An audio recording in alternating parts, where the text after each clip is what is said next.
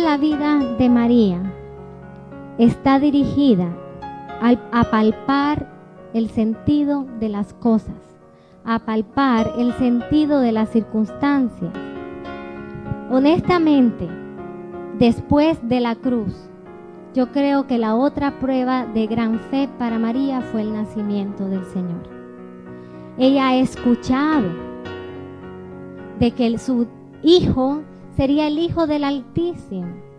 Ella escuchó del ángel, del mensajero divino, que sería rey y que todos se postrarían ante él y su reino no tendrá fin. Y de repente este rey no tiene ni dónde nacer, está en la pobreza, en el frío, rechazado. Tremenda prueba de fe para María. Momentos de grandes preguntas para María. Sin embargo, acata la providencia de Dios tal y como venga.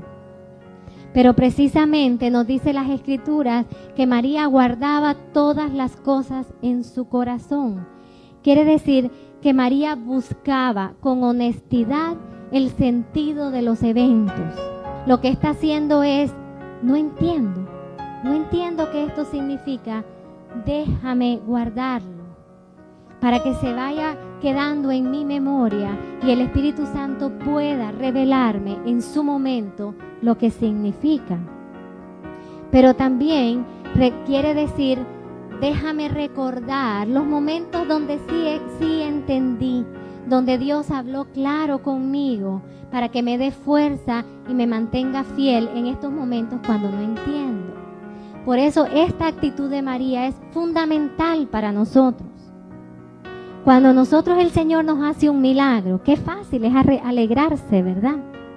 Pero cuando todo es negro, no nos enfoquemos en lo negro, sino que recordemos cuando el Señor hizo milagros para que la fuerza de esa memoria nos sostenga en los momentos de tribulación. Pero quien acepta la misión de Dios sabe que la misión conlleva muchas cosas y María creyó en todas ellas, aunque no le fueron reveladas intelectualmente.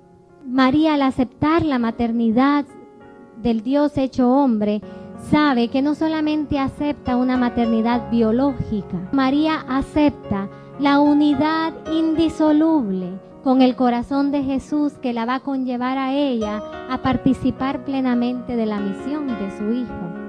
María entregó su persona al servicio de la misión de su Hijo.